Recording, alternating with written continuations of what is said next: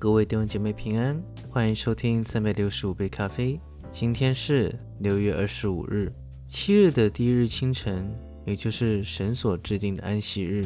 让我们各位在今天的时候放下手边所有一切的工，不要再为了自己属世上的那些金钱、那些劳苦重担的事情而去操心劳累。让我们安安静静的把我们今天完全交托在神的里面，回到教会里面。好敬拜我们的神，爱我们的主，我们的阿巴天父吧。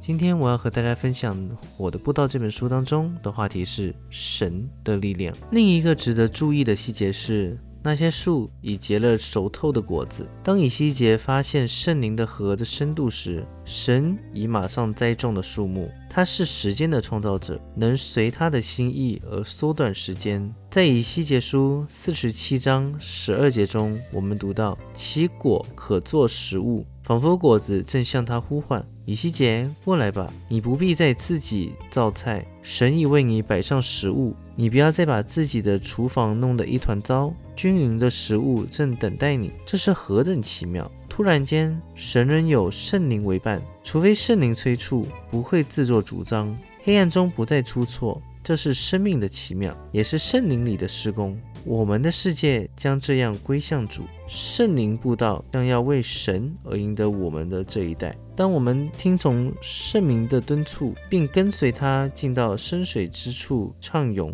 一切别开始了。有些基督徒经常在旷野里。他们深深的叹息说：“我正经历另一个旷野。那些不在圣灵的河里的基督徒，是跳出自己，就好像鱼跳出水里，结果可想而知。我们不是奉召往沙漠里去，好像那些以色列人。虽然神曾应许赐给他们有河水之地，但他们仍在那里住了四十年。基督曾应许把河赐给信徒。”这不是罕见的事，而是他们自然环境的一部分。我们不是坐在河边欣赏流过的河水，而是在河里的人。人们很多次告诉我，在他们的环境下，他们不能活出的圣的基督徒生活。有一个非洲的青少年。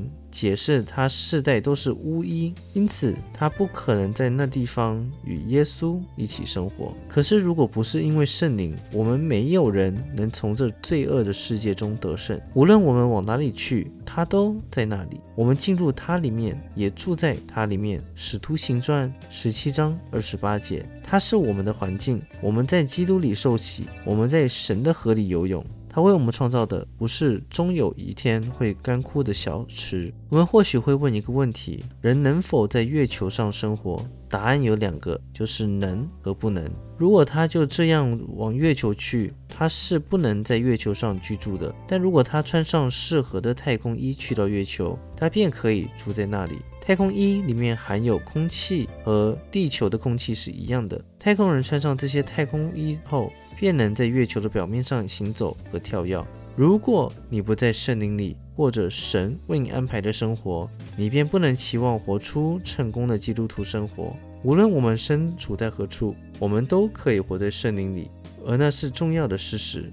即使在最恶劣的地方，满布令人恶心的地狱气味，但当我们被神环绕，我们仍可以呼吸到天堂的空气。住在至高者隐秘之处，必住在全能者的应庇之下。诗篇九十一篇第一节。